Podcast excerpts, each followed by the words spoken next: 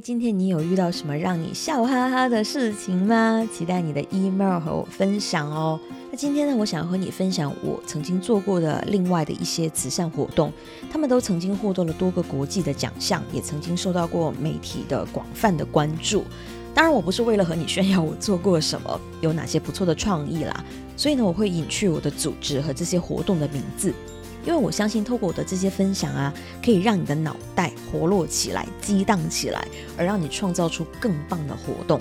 那先说点题外话好了，可能你在我以前的节目里面有知道，我的大学呢是念法律系的，但是我是翘课专家，因为我在进大学的第一天呢，就成功的经过了几轮的面试，加入了两个社团，而那么刚好，其中一个社团的学长呢，也就是我所在的企划部的部长。他语重心长地跟我说了一句让我贯彻了整个四年大学生涯的话。他说：“Amy 啊，我跟你说，你要学会必修课必逃，选修课选逃，因为必修课没得选，但是选修课才是你喜欢的，是你要做的喜欢的事情。”说实话，那四年的课程啊，就算是选修课的内容，我都已经早就把知识还给老师了。我完全已经不记得老师们教过什么东西了，但是学长的这一番肺腑之言，却一直是让我铭记在心，因为这简直就是人生导师才会说的话啊。于是乎呢，我在大学的前两年半的时间里面，我就做了八十多场的活动的计划跟现场的执行，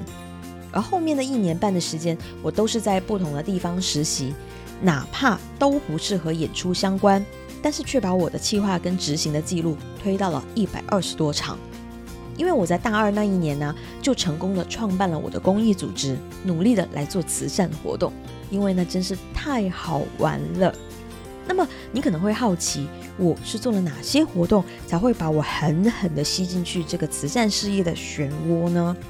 来吧，现在就让我来为你揭晓我很骄傲的其中一个，那就是编织围巾来换马铃薯。你没听错，真的是用围巾来换取可以吃的马铃薯。那灵感呢，其实是来自于一餐邪恶的高碳水宵夜，那真的是满满的一餐肥油烧烤啊。那我记得那天晚上呢，应该是夜里快十二点了，我呢就还在跟朋友们吃宵夜。本来呢都已经快要结束战局了，结果竟然朋友又点了一道菜，那我们就只好继续开战。那是。一道什么菜呢？是酸辣土豆丝。天哪！你要知道那是有多么的开胃，几乎整桌人都在拍着鼓鼓的肚皮，但是又一筷子再一筷子的把那个酸辣土豆丝塞进嘴巴里面。然后我的灵感神灯就出现了，对，阿拉丁就是马铃薯。因为我曾经多次前往偏乡的学校，我知道那边呢，因为土地不良的状况，没有办法种植其他的农产品，就只能种植马铃薯，所以孩子们祖祖辈辈都在吃马铃薯，只有有钱人家才能吃米饭。而盛产的马铃薯呢，虽然是纯天然无添加，当然也是因为没有钱去买其他的添加剂，所以才导致纯天然啦。但是又因为山上的交通状况其实非常的糟糕，家家户户呢都是盛产马铃薯，但是又没有办法运下山来卖，所以他们就只能是给人吃，给猪吃。那也因为没有电，买不起冰箱，就没有办法保存，所以就只能任由那些吃不完的马铃薯就烂在土地里面来做肥料。而且啊，孩子们因为家里没有钱，就被父母强行退学。或者是根本不让他们有机会走进学校，说读书太慢，还是留在家里面养猪种菜赚钱比较快，这样比较实际。那于是父母呢，就大多数跑去城里面去打工，留下了年幼的孩子们在家里面种田。所以这种低收入又没有办法接受最基础的教育，就成了当地的一个恶性循环。那同时呢，我们还在关注另一个弱势族群。就是低收入的住在城市里面的单亲妈妈，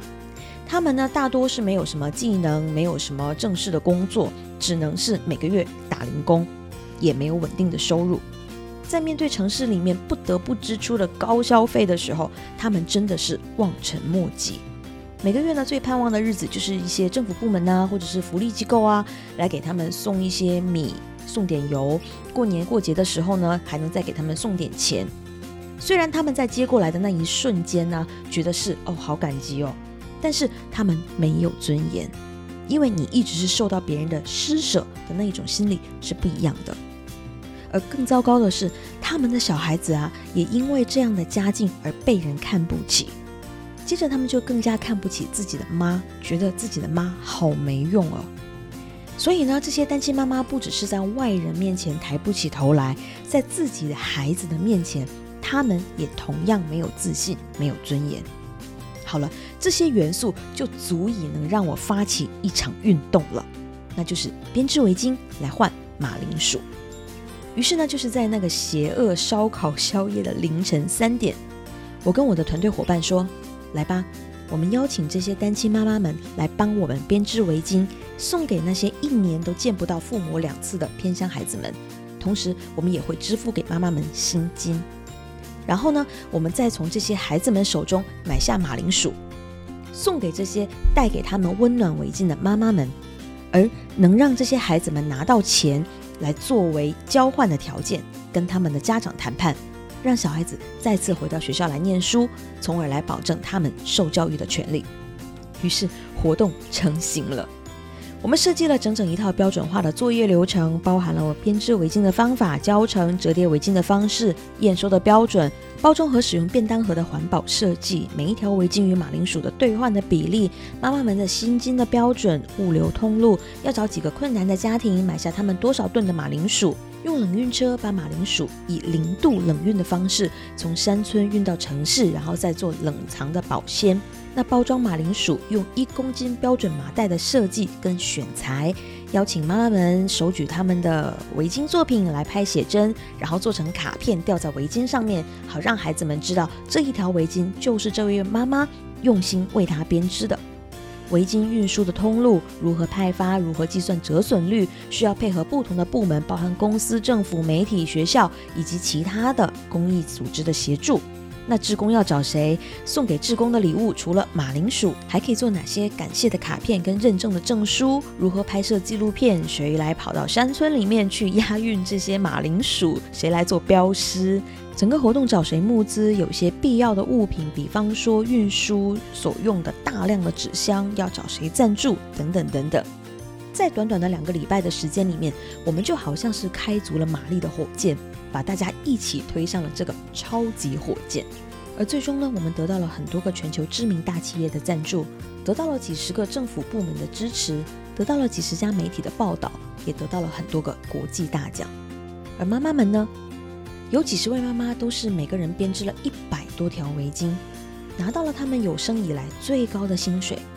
甚至有好多位妈妈告诉我们说，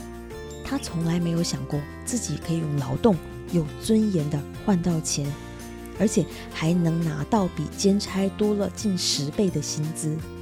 有位妈妈呢，就一直住在很老旧的社区超过三十年。她说，她从来没有勇气敲开过邻居家的大门。因为她一直觉得自己很自卑，但是那一次，她是人生中第一次主动敲开一个个邻居家的门。她推着手推车，里面装着五十多袋编织围巾换来的马铃薯，一次又一次的骄傲的跟每一位邻居说：“请你尝一尝这袋马铃薯，这是我帮助偏乡孩子们编织围巾换来的，味道很棒，希望你喜欢。”他说，他流着眼泪送出了这些马铃薯。他觉得他的整个人生翻转了，他开始看得起自己，他第一次感受到了尊严，他第一次知道自己原来也是个有价值的人，他第一次知道哪怕他的经济状况真的很糟糕，但是竟然还有能力去帮助别人，他第一次得到了自己念中学的小孩对自己的称赞，他开始有了人生中的第一次自信，而那些偏乡的孩子们呢？他们都拿到了妈妈们带着笑脸照片的手织围巾，很多孩子哭着说那是人生中第一个来自妈妈的礼物。